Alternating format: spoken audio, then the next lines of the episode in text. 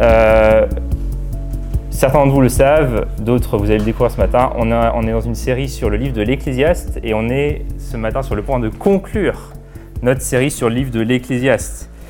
On a débuté ça en septembre, on a fait huit prédications et donc euh, voilà, ce matin c'est la dernière, la huitième et la dernière prédication sur ce livre. On va voir ce que l'Ecclésiaste a à nous dire en conclusion de tout son discours. Mais je voulais commencer ce matin avec une énigme. Je ne sais pas si vous aimez les énigmes. Oui, Eh bien, alors euh, on va voir si vous êtes bon euh, à, trouver à résoudre cette énigme. Je vous ai trouvé celle-ci sur Internet, je vous la soumets. Voilà l'énigme. Une voiture fonce tout feu éteint et arrive dans un village alors qu'il y a une panne de courant.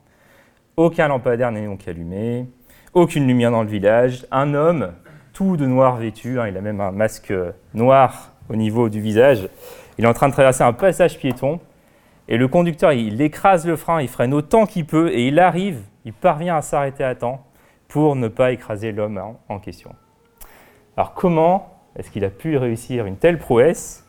Hein, Comment le conducteur a-t-il fait pour voir cet homme s'arrêter à temps alors que les feux de la voiture sont éteints, alors que l'homme est euh, complètement en, habillé en noir, alors que les lampadaires ne marchent pas et malgré tout ça, il arrive à s'arrêter à temps et à freiner? Est-ce que vous avez la réponse? J'ai l'impression que certains l'ont. La réponse, c'est qu'en fait, il fait jour. Cette scène se déroule en plein jour. Voilà. Cette scène se déroule en plein jour, bravo pour ceux qu'on trouvait. Ça, on ne l'avait pas précisé. Et s'il y a un auteur hein, dans la Bible qui aime beaucoup les énigmes, c'est l'Ecclésiaste. On l'a vu tout au long de son livre. Il veut nous faire réfléchir et les énigmes, ça nous fait réfléchir. On, on cogite. Et dans ce livre qui porte son nom à l'Ecclésiaste, il nous propose de réfléchir à une énigme, mais pas des moindres, c'est la grande énigme de la vie. C'est la grande question de la vie. Si tout est poussière, retourne à la poussière. Si tout est vanité, si tout est éphémère, si tout est inconsistant, alors à quoi bon vivre? À quoi bon travailler? À quoi bon aimer? Quel est le sens de la vie en fait? Et euh, le célèbre écrivain russe Tolstoï, hein, en son temps, il, posait le problème de cette manière. Il disait Y a-t-il un sens à la vie qui ne sera pas détruit par la mort qui m'attend inévitablement? Et euh, pour lui, même pendant une période de sa vie, il prenait tellement sujet à cœur, tellement au sérieux, qu'il dit dans son témoignage qu'il avait enlevé une corde dans euh, la chambre euh, dans laquelle il couchait le soir, de peur de se pendre à la poutre qui était située entre les placards. Il a même renoncé à prendre un fusil avec lui lors de ses voyages de chasse pour pas être tenté de finir ma vie de façon trop facile. Voilà, je le cite. Et peut-être que la plupart d'entre nous, heureusement, on ne va pas réagir comme Tolstoy, mais la question mérite d'être posée en tout cas. Hein. Y a-t-il un sens à la vie qui ne sera pas détruit par la mort qui m'attend inévitablement. Dieu nous a donné un livre dans la Bible pour nous amener à poser ces questions-là, y réfléchir. Et dans la conclusion de son livre, l'Ecclésiaste, ce matin, il va nous donner une piste, il va nous donner plusieurs pistes, et je vous propose qu'on voit ça ensemble. Et on va commencer à lire, vous pouvez prendre avec moi Ecclésiaste 11. On va commencer à lire à partir du verset 7, et je vais aller jusqu'à la fin du livre, au verset 14 du chapitre 12. Alors, Ecclésiaste 11, verset 7, c'est bon. Je vais commencer la lecture et on va voir tout ce que ce texte a à nous enseigner ce matin. La lumière est douce et il est agréable pour les yeux de voir le soleil. Si donc un homme vit longtemps, qu'il se réjouisse pendant toutes ces années, tout en se souvenant des jours sombres, car ils seront nombreux. Tout ce qui arrive n'est que fumée. Jeune homme, réjouis-toi dans ta jeunesse, livre ton cœur à la joie pendant les jours de ta jeunesse, marche en suivant les voies de ton cœur et les regards de tes yeux. Cependant, sache que pour tout cela, Dieu t'appellera en jugement. Chasse le chagrin de ton cœur, éloigne le mal de ton corps, car l'adolescence et la jeunesse partent en fumée.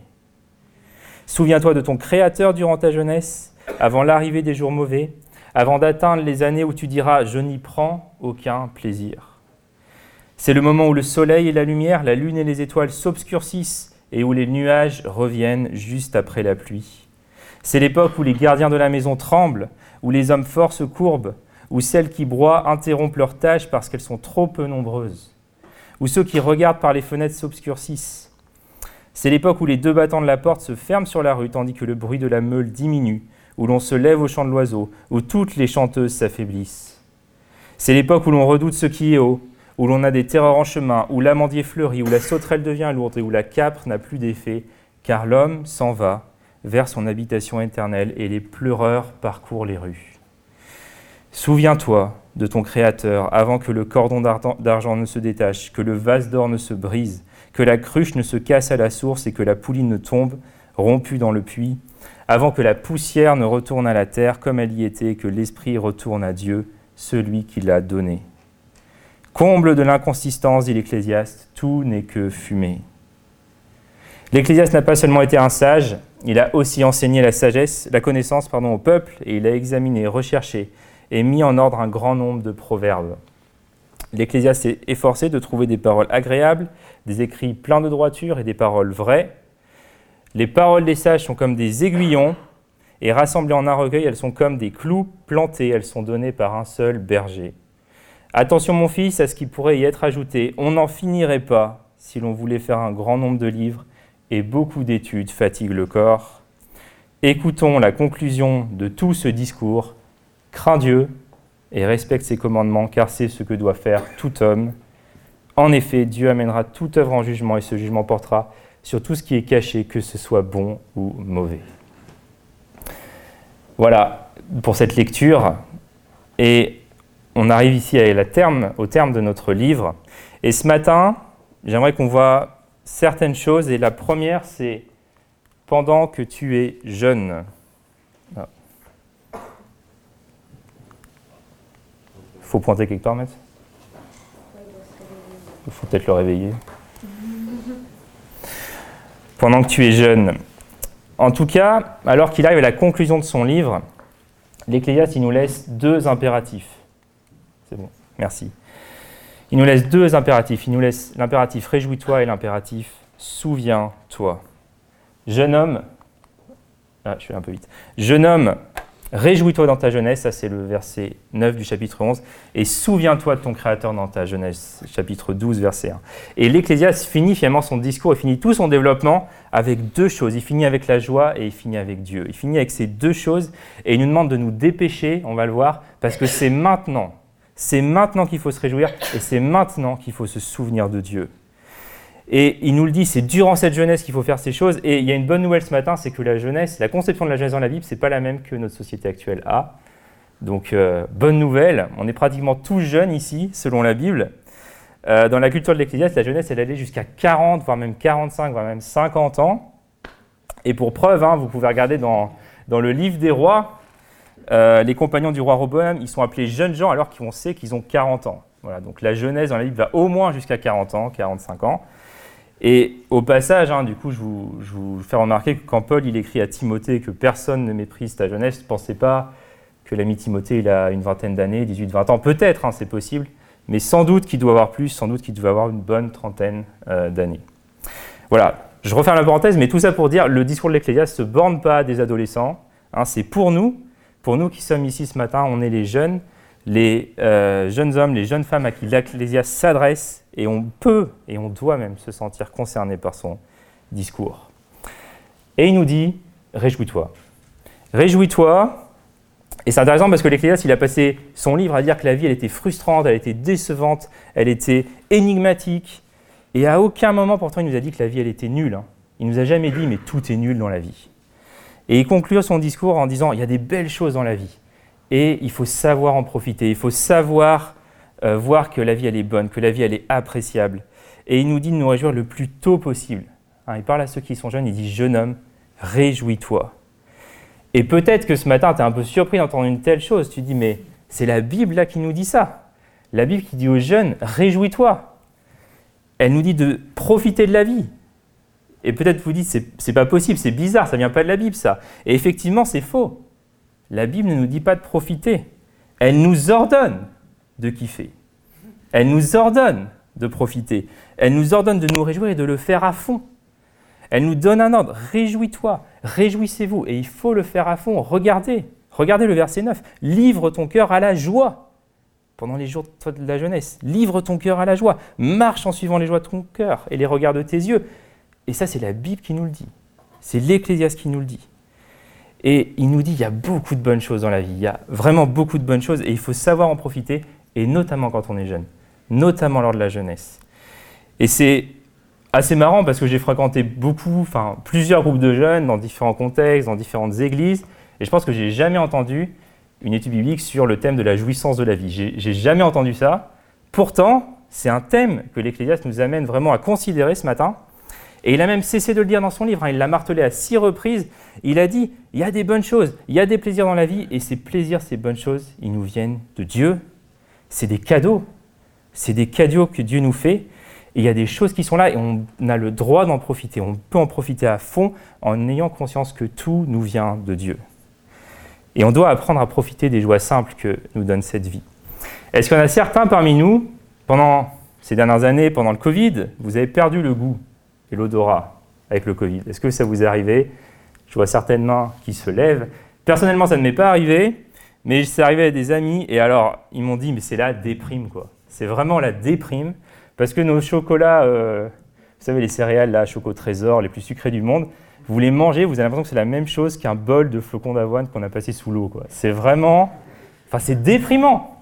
C'est déprimant. Et c'est là, en fait, finalement, qu'on réalise que Dieu, il est tellement bon de nous donner autant de goût, autant de saveurs, autant d'aliments, autant de choses différentes qu'on peut manger, qu'on peut apprécier. Pourquoi est-ce que Dieu a donné du parfum aux fleurs? Pourquoi est-ce que la vie, est en couleur? Pourrait être en noir et blanc. Hein. La vie est en couleur. Pourquoi est-ce qu'on a des sens? Pourquoi est-ce qu'il y a autant de variétés de paysages? Pourquoi le sport? Pourquoi l'art? Pourquoi la musique? Hein, Les sons, les vibrations, les notes, des choses qui sont super agréables à écouter. Pourquoi les chatouilles? Hein, je, peux faire des guillis pendant des heures à ma fille, Anastasia, elle est morte de rire, elle me dit encore, encore. Mais pourquoi toutes ces choses? En fait, enfin, Dieu a voulu que ces créatures profitent. Dieu a voulu qu'on soit joyeux. Il nous a donné des aliments, des parfums, même des chatouilles, même des guilis. C'est lui qui est l'auteur de tout ça. Il veut qu'on profite, il veut qu'on apprenne la joie. Et vous savez, quand il y a un concert, quand il y a un match de foot, quand il y a une sortie au ciné, quand il y a un kebab avec les copains, bah faut profiter. Faut profiter, faut le vivre. Parce que ça ne sera pas toujours comme ça. Parce qu'il y a des jours où il n'y aura pas de réussite au concours où il n'y aura pas de réussite dans les études, où il n'y aura pas de réussite au permis de conduire, où il y aura des chagrins, des chagrins d'amour, où il y aura des maladies, des deuils, et tant de choses amères. Mais la joie, c'est vraiment c'est un style de vie où on voit tout comme des cadeaux que Dieu nous fait pour lesquels on est reconnaissant et dont on va vraiment profiter à fond. Et j'aimerais vous inviter à vous réjouir cette semaine, vraiment à mettre ça en pratique. C'est ce que j'ai essayé de faire tout au long de cette semaine en, travaillant sur le texte de l'Ecclésiaste. Mais faisons l'essai pardon, de nous réjouir cette semaine. Qu'on puisse mettre au défi. Et cette semaine, je sais que peut-être certains d'entre vous, vous allez faire des sablés de Noël, peut-être avec votre petite playlist euh, indie, folk, euh, Christmas songs. Bah réjouissez-vous, profitez. Peut-être que vous allez décorer un sapin de Noël. Éclatez-vous, éclatez-vous, profitez. Peut-être que vous allez jouer de la guitare avec un ami, faire du foot avec des potes, regarder un dessin animé avec vos enfants, bah profitez. Éclatez-vous, c'est des cadeaux, c'est des grâces. Et il faut qu'on apprenne à se réjouir en Dieu et dans ce qu'il nous donne. Et l'Ecclésiaste nous dit profite de ces choses et profite durant ta jeunesse. Il nous appelle vraiment à commencer le plus tôt possible parce qu'un jour on ne pourra plus faire ces choses-là. Ce sera fini. Et peut-être certains d'entre vous me diraient bon, c'est vrai, l'Ecclésiaste il dit bah réjouis-toi, livre ton cœur à la joie, mais il ajoute, cependant, sache que pour tout cela, Dieu t'appellera en jugement. Et bah oui, c'est dans la Bible, hein, je ne vais pas vous dire que c'est faux. Bien sûr, bien sûr qu'il faut prendre ça en compte. Mais mon point, c'est de dire qu'il faut que notre christianisme soit équilibré. ok? Qu'on ne se focalise pas sur une chose au détriment de l'autre. Parce que pendant longtemps, dans notre christianisme occidental, on s'est focalisé sur l'interdit. On s'est focalisé sur le cadre. On s'est focalisé sur ce qu'on ne pouvait pas faire. Et c'est vrai que Dieu nous donne un cadre. Hein. Dans le jardin, il y avait un cadre. Il y a tous les arbres du jardin, et puis il y a l'arbre du mal, euh, de la connaissance du bien et du mal. C'est l'arbre dont il ne fallait pas manger le fruit. Mais il y avait aussi tous les autres fruits, de tous les autres arbres, de tout le reste du jardin, dont l'homme et la femme pouvaient jouir abondamment. Et finalement, c'est parce que Adam et Ève n'ont pas su jouir pleinement de tout ce que Dieu leur avait donné, et qu'ils se sont concentrés juste sur l'interdit, que la condition humaine elle est devenue ce qu'elle est aujourd'hui, avec tout ce qu'elle a de frustrant, avec tout ce qu'on connaît dans ce monde. Et donc, bien sûr, il y a certains plaisirs pour lesquels on sait dans notre cœur, ou, par expérience, qui peuvent finir par nous dominer, faire de nous des esclaves. Il y a des plaisirs qui nous font du mal, qui font du mal à notre entourage. Mais il y a tellement de plaisirs que Dieu nous donne, pour lesquels il nous dit bel et bien d'en profiter, de se faire plaisir, d'en user et de l'en remercier pour ça. Et euh, vous savez, quand Dieu nous appelle en jugement, il peut le faire hein, par rapport au mal qu'on a fait. Et je pense aussi, il peut y avoir un côté où il peut souligner peut-être la négligence avec laquelle on traite les bonnes choses qu'il nous donne. Si je vous prends un exemple, hein, si, euh, mon enfant, Anastasia, elle est encore petite, mais dans quelques années, si elle vole un vélo pour s'amuser, bon, peut-être elle, ça va l'amuser, moi, je ne vais pas être très content, et je vais euh, l'appeler en jugement, on pourrait dire, parce qu'elle a volé ce vélo. Mais si moi je lui offre un vélo de qualité ou une console vidéo ou ce que vous voulez pour son anniversaire, qu'elle la touche jamais, qu'elle en prend pas soin, qu'elle le met à la poubelle, bah là aussi je risque de peut-être pas être content. Je vais l'appeler, je vais lui dire mais qu'est-ce qui se passe? Qu'est-ce que tu fais en fait de ce que je t'ai donné? C'était pour donner du de la joie, du plaisir. Qu'est-ce que tu en as fait? Et on peut se poser la question hein, qu'est-ce que nous avons fait de l'ordre de Dieu de nous réjouir? Qu'est-ce qu'on en fait? Qu'est-ce qu'on en fait de cet ordre? Réjouissez-vous. Qu'on retrouve dans le Nouveau Testament à plusieurs reprises. En tout cas, hein, pour euh, terminer cette partie, l'Ecclésiaste nous donne encore deux recommandations en verset 10. Chasse le chagrin de ton cœur et éloigne le mal de ton corps, car l'adolescence et la jeunesse partent en fumée. Et chasse le chagrin de ton cœur, on l'a déjà vu, chagrin dans tout le livre de l'Ecclésiaste, c'était le chagrin que ce monde ne tourne pas rond, qu'on est insatisfait par les choses de cette vie, qu'on est frustré par les difficultés de la vie. Et ce chagrin, il est là, il existe, il est vrai, vous le connaissez tous, je le connais aussi, on l'a tous déjà vécu. Et l'Ecclésiaste, il nous dit même, il y a un temps pour le chagrin, il y a un temps pour tout, il y a un temps pour le chagrin. Au chapitre 3, on a vu ça. Et le chagrin, il existe. Mais là, l'Ecclésiaste, c'est intéressant, il finit son discours et il dit, chasse-le, éloigne-le, chasse le chagrin, parce que le temps passe trop vite. Ne laisse pas le chagrin, la tristesse s'installer dans ta vie te submerger, te gangréner. Ne laisse pas le chagrin gâcher la partie parce que la partie, en fait, elle est trop courte. Elle est bien trop courte. Et j'aimerais citer ici Jacques Ellul. Voilà ce qu'il écrit. Il dit Ne te laisse pas ronger pendant les jours de bonheur par tout ce qui pourrait survenir, qui t'enlèverait le bonheur, qui fait que ce bonheur n'est pas complet. Ne te laisse pas abattre par le fait qu'il est vanité. Quand tu es heureux, sois-le sans réserve. Livre-toi à ce bonheur simple. La fête est la fête pas de pensée morose. La cuisine est bonne, le vin est bon, ne va pas chercher au-delà. Maintenant est le jour du bonheur, vis ce maintenant avec plénitude. Demain viendra le jour du malheur, ne te préoccupe pas du lendemain, chaque jour prendra soin de lui-même et c'est Jésus qui le confirme. Donc sous le soleil, reçois ce commandement singulier dans la parole de Dieu, sois heureux avec les moyens simples du simple bonheur des hommes. Et finalement, il est assez pragmatique. Hein notre ami l'Ecclésiaste, tu veux être joyeux? Éloigne de toi le chagrin. Hyper pragmatique. Le plus rapidement possible. Éloigne-toi aussi du mal. Éloigne-toi de ce qui déplaît à Dieu. Éloigne-toi de ce qui ne l'honore pas. Parce que certaines choses ne sont pas bonnes. Et éloigne-toi-en si tu veux être heureux. Et si tu veux obéir à Dieu qui te demande de te réjouir. Et finalement, regardons ce passage, c'est frappant, je trouve combien c'est dynamique le, le bonheur. Il dit Réjouis-toi, livre ton cœur à la joie, marche selon ton cœur, chasse le chagrin, éloigne le mal. Et on voit quelque part que le bonheur, c'est pas un truc de passif, j'ai envie de dire, c'est dynamique. Et l'Ecclésiaste, il n'est pas en train de nous manipuler en nous disant le bonheur, c'est juste une question de volonté, c'est pas ça qu'il fait. Mais il veut nous encourager à ne pas nous laisser omnibuler, à ne pas nous laisser abattre, à ne pas nous laisser déprimer par, tout ce que la vie a de négatif par tout ce que la vie a de lamentable, par tout ce que la vie a de dérisoire, de frustrant, de décevant, au point qu'on soit plus capable de jouir du bonheur qu'elle apporte. Ça qu'il nous dit. Et il nous le dit du coup, réjouis-toi, livre ton cœur à la joie, chasse le chagrin, n'attends pas pour le faire, fais-le maintenant, parce que des jours mauvais viennent, parce que la vieillesse arrive. Donc pendant que tu es jeune, réjouis-toi, et pendant que tu es jeune, souviens-toi, souviens-toi. Ça va jusque-là? Ok. Souviens-toi. Je vous relis le verset 1 du chapitre 12. Souviens-toi de ton Créateur durant ta jeunesse, avant l'arrivée des jours mauvais, avant d'atteindre les années où tu diras Je n'y prends aucun plaisir. Et on pourrait traduire tiens compte de ton créateur, de ton créateur.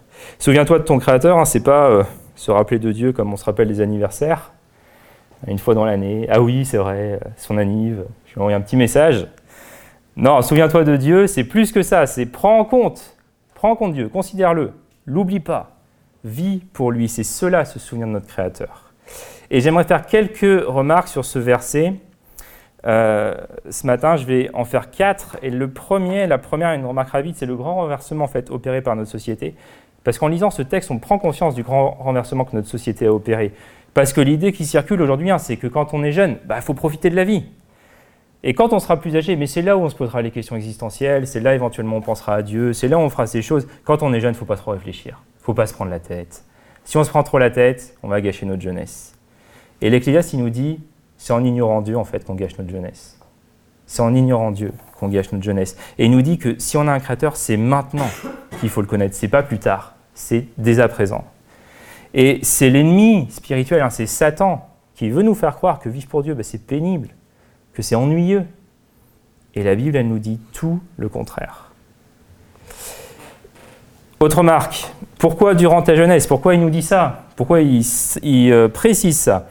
Eh bien en fait, parce que c'est maintenant, parce que c'est vraiment maintenant, c'est durant la jeunesse que se construisent nos priorités éthiques, personnelles, familiales, professionnelles. Un choix qu'on va faire à 25 ou 30 ans, ça peut nous emmener très loin pour les 30, 40, 50 années qui suivent. Et c'est souvent pendant les jours de la jeunesse qu'on pose le fondement, qu'on se forge des convictions. C'est pendant ces années qu'on prend des habitudes qui vont nous suivre, hein, qui vont avoir tendance à nous suivre toute notre vie durant. Les habitudes de lecture de la Bible, de prière que vous prenez maintenant, c'est probablement celles qu'on pourra avoir dans 30 ans. Et en tout cas, la Bible nous montre que c'est vraiment pendant les jours de la jeunesse qu'on s'ancre en Dieu. On a le cas d'un Timothée hein, dans la Bible. Timothée, dès sa jeunesse, connaît les Écritures, il évoque la foi qu'il a reçue par sa mère et par sa grand-mère, et c'est dès la jeunesse dans la Bible qu'on s'ancre en Dieu. La troisième remarque, c'est le mot ton créateur. C'est assez frappant de voir que l'Ecclésiaste dit ne te souviens pas de Dieu, mais souviens-toi de ton créateur. C'est la seule fois du livre qu'il utilise ce mot-là. C'est la seule et unique fois qu'il utilise le titre créateur pour Dieu. Et je pense que c'est pas sans raison, c'est pas sans intention. Et ce qu'on doit comprendre par là, en fait, c'est que l'Ecclésiaste qui veut nous dire, c'est dans l'orgueil de la jeunesse. Rappelle-toi que tu es un créateur. Hein, dans l'orgueil de la jeunesse, pendant la jeunesse, alors qu'on est au sommet de notre gloire, au sommet de notre force. Rappelle-toi, tu as un créateur. Et c'est ça la vraie limite à ton ta volonté audacieuse d'être maître de tout. On est créature, et même quand on est jeune, on n'est pas tout puissant, et donc on n'est pas libre de faire ce qu'on veut des autres, de nous-mêmes ou de ce monde. On est créature, et plus vite on comprend ça, mieux c'est. Mieux c'est pour prendre des décisions sages, parce que comme le dit Jacques Ellul, tous les malheurs, et j'insiste, tous les malheurs du monde viennent de ce qu'un homme se prend pour le Créateur. Ce que dit Jacques Ellul, tous les malheurs du monde, et j'insiste, tous les malheurs du monde viennent de ce qu'un homme se prend pour le Créateur. Et il poursuit en disant Chaque œuvre de l'homme créée dans l'humilité, elle est positive, elle est utile, elle donne la vie. Mais chaque œuvre de la puissance où l'homme se prend pour le Créateur est œuvre de néant et fait de l'homme un destructeur, un anéantisseur. Alors, j'en viens à ma dernière remarque sur ce passage c'est que l'Ecclésiaste dit Souviens-toi avant l'arrivée des jours mauvais avant d'atteindre les années où tu diras je n'y prends aucun plaisir. Pourquoi est-ce que c'est durant la jeunesse qu'il faut se souvenir de son Créateur? Pourquoi? Parce qu'en fait, on ne restera pas toujours jeune. On va tous vieillir dans cette salle. Et l'idée, c'est que pendant qu'on est jeune, pendant qu'on a de la force, pendant qu'on a de l'énergie, eh ben, on est appelé à vivre pour Dieu. C'est maintenant. Il ne faut pas gaspiller cette période de vie où on a de la disponibilité, on a de la force, on a la capacité de faire les choses parce que est-ce que tu as vu venir tes 20 ans? Est-ce que tu as vu venir tes 30 ans? 30 ans, c'est là où ça commence à piquer. Hein. On se dit, ah, je suis plus proche de 60 que de 0. Ça fait mal, c'est le premier, euh, premier croche-patte. Est-ce que tu as vu venir tes 40 ans? En réalité, 40 euh, ans, c'est demain, pour plusieurs d'entre nous ici. T'as raison. Tes 50 ans, tes 60 ans, ça passe tellement vite. Ça passe tellement vite. Et vous savez, il y a un moment dans notre vie, on arrive en haut du, en haut du parc d'attractions, en haut du manège, en haut euh, de la montagne russe. Je ne sais pas quel âge 40, 45, 60 ans, mais à un moment donné, on va commencer, on va voir, on va commencer à redescendre. Et si on est dans la jeunesse, on est dans les années qui sont les plus vigoureuses de notre vie. Alors, l'Ecclésiaste nous dit, vis maintenant pour Dieu, vis maintenant avec Dieu, vis maintenant selon Dieu, et te fais pas avoir par des phrases du style à partir de lundi, hein, à partir de janvier 2023, à partir de l'été prochain, quand j'aurai plus ça, quand j'aurai ci, quand j'aurai quelqu'un. Te laisse pas avoir par ces choses-là. C'est dès maintenant qu'il faut se réjouir de cette vie que Dieu nous donne, qu'il faut utiliser nos ressources, nos talents, notre énergie, parce que c'est maintenant qu'on en a. C'est maintenant qu'on en a. C'est dès maintenant qu'il faut prendre des risques. Et c'est ce que l'Ecclésiaste nous avait dit au chapitre 4 du verset 11, je ne vous l'ai pas lu tout à l'heure, mais il dit Celui qui observe le vent ne sèmera pas, et celui qui regarde les nuages ne moissonnera pas. Et l'idée ici, c'est que si on attend le moment idéal pour faire quelque chose, on ne va jamais rien faire. Hein, si vous attendez euh, qu'il n'y ait aucun nuage, qu'il n'y ait aucun vent pour sortir, vous n'allez jamais sortir. Dans la vie, c'est hyper rare le moment où toutes les planètes sont alignées, où tout est au vert pour y aller. Ça n'existe pratiquement jamais. Et l'idée, hein, comprenez-moi bien, c'est pas de faire preuve de folie, c'est pas aller, on y va, on tente plein de trucs. Faut réfléchir avant d'agir, faut peser les choses, faut demander conseil si besoin. Mais si on ne jamais faire un pas hein, sans avoir toutes les assurances possibles et imaginables, alors on fera jamais rien. On fera jamais rien. Et pendant que tu es jeune, nous dit Ecclésiaste, prends des risques. Prends des risques. Alors mesurez, certes, mais prends-en. C'est le moment. Essaye pas trop de maîtriser l'avenir. Il appartient à Dieu seul. Mais toi, vas-y prends des risques.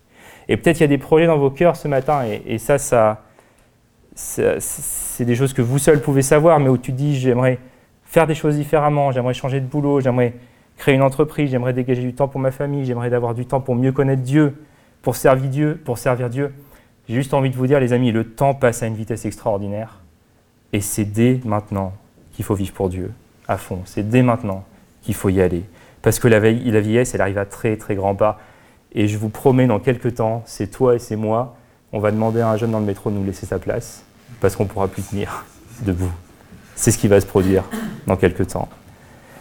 Et l'Ecclésiaste, à partir du verset 2 du chapitre 12, alors c'est la séquence, euh, je ne sais pas comment appeler ça, un peu morose, un peu euh, déprime, mais vous allez voir, il nous donne un, un, poème en fait. Il nous fait réfléchir par un poème. Peut-être vous l'avez perçu dans la lecture, c'est un peu flou ce qu'il dit, mais en fait c'est un poème.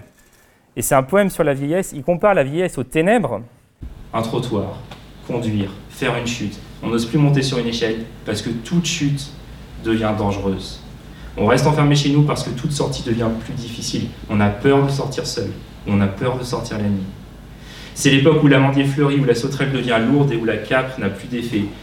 L'amandier, c'est un arbre magnifique hein, dont les feuilles sont blanches, et ça, ça rappelle les cheveux blancs, qui sont d'abord nombreux, puis qui peut-être même tombent les uns après les autres. La sauterelle devient lourde, ça c'est l'allusion à la fait que la, démarche du vieillard, elle est souvent pataude, elle est souvent pénible, elle est souvent euh, lente, et la capre n'a plus d'effet. C'est l'idée que le palais euh, se laisse plus stimuler par les aliments, même par les aliments qui ont un goût fort. Perte de goût, éventuellement même perte d'appétit. Et enfin, pour bien compléter ce tableau qui est déjà bien morose, ben, on se rend compte qu'au-delà de la vieillesse, c'est à la mort hein, qui pense l'Ecclésiaste. Verset 5, l'homme s'en va vers son habitation éternelle et les pleureurs parcourent les rues. Vous avez l'image ici du cortège funèbre qui parcourt les rues. Et les images du verset 6, elles évoquent également la mort, avec la cruche qui se casse, ou avec le vase d'or qui se brise. Et finalement, l'auteur y reprend le langage du livre de la Genèse pour nous rappeler que l'homme était poussière, il redevient poussière. Et que le souffle de vie doit être un jour rendu à Dieu, qui était celui qui l'avait donné. Alors, je ne sais pas quel effet a sur vous une telle description, telle description de la vieillesse. Je vous propose juste ce que dit Sylvain Romerowski dans son commentaire sur l'Ecclésiaste. Il dit Hormis la mort, qu'est-ce qui, plus que la décrépitude de la vieillesse, donne à la condition humaine son caractère dérisoire et misérable.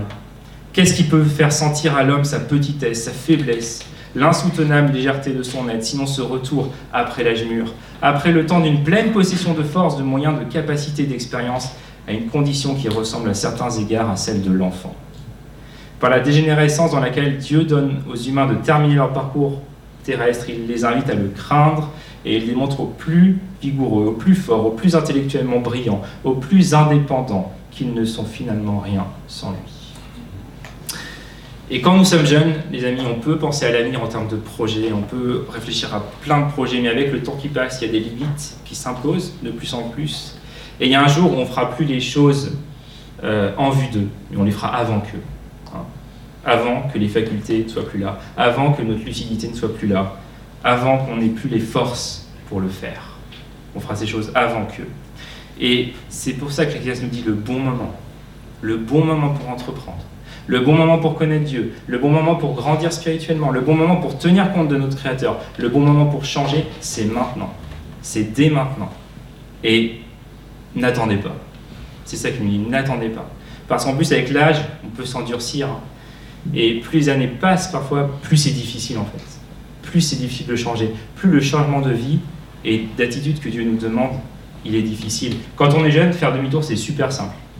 C'est comme à pied, hop, hop, j'ai fait demi-tour, c'est bon.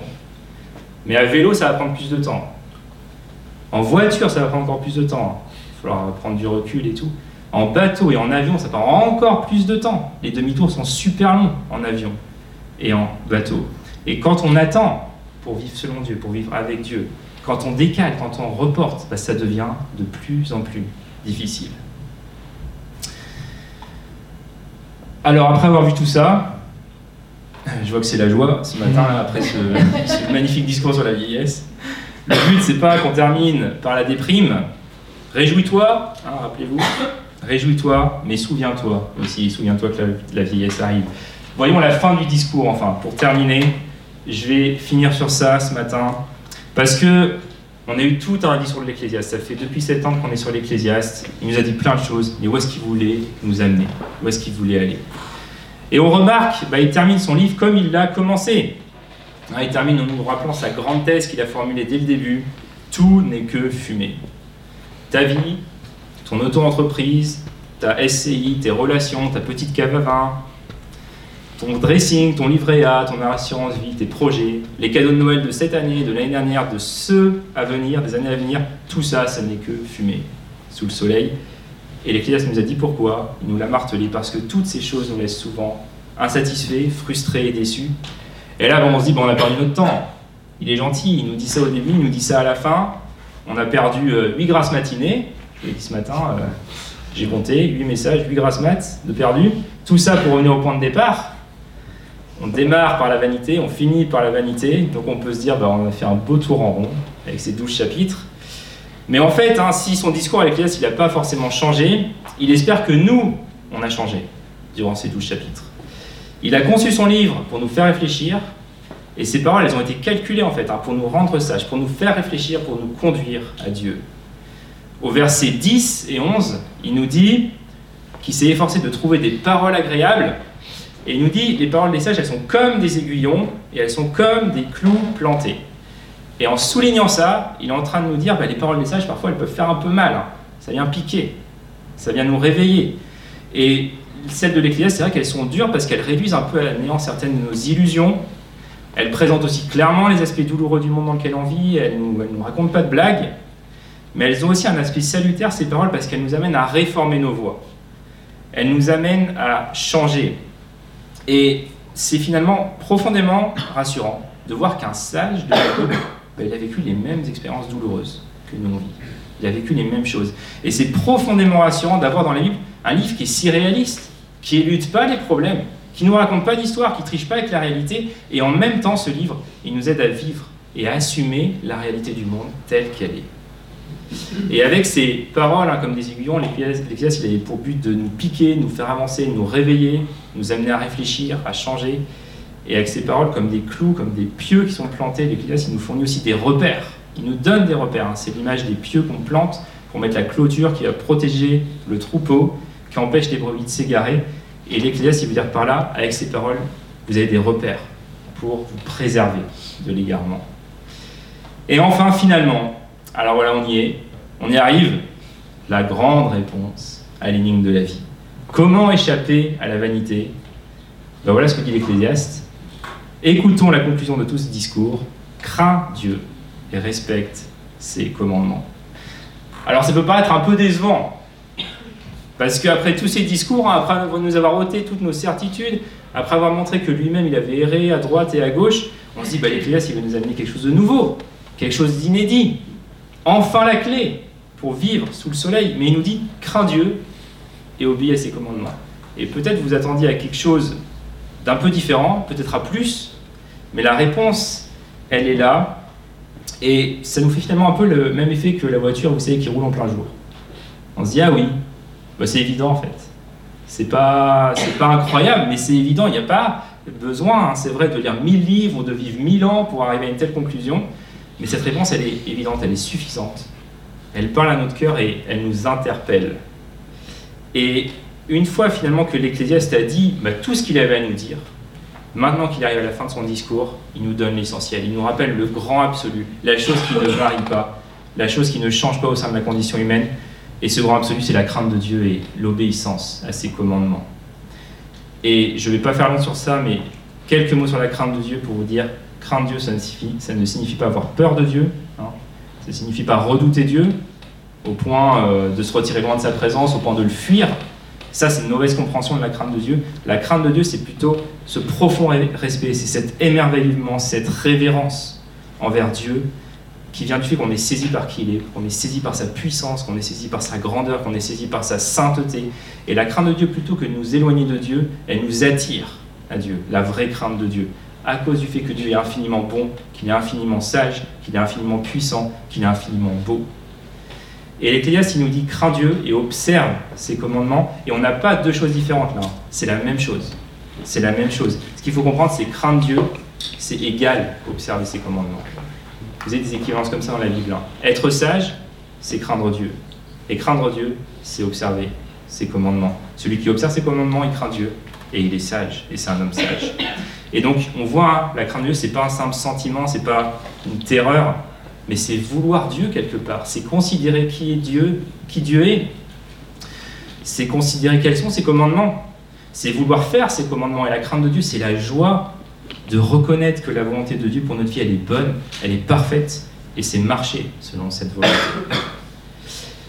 Et si tu crains Dieu, si tu respectes ses commandements, ben, tu peux vivre en sachant que ta vie, elle est, elle est pas vaine. Elle est courte, c'est vrai, elle est courte, mais elle n'est pas vaine. Et au sein de cette vie très courte, rappelle-toi ce que l'Ecclésiaste nous a dit ce matin, réjouis-toi et souviens-toi de ton Créateur. Alors il y aurait encore des choses à dire, mais je vais conclure ici cette série, tout ce qu'on a vu depuis septembre.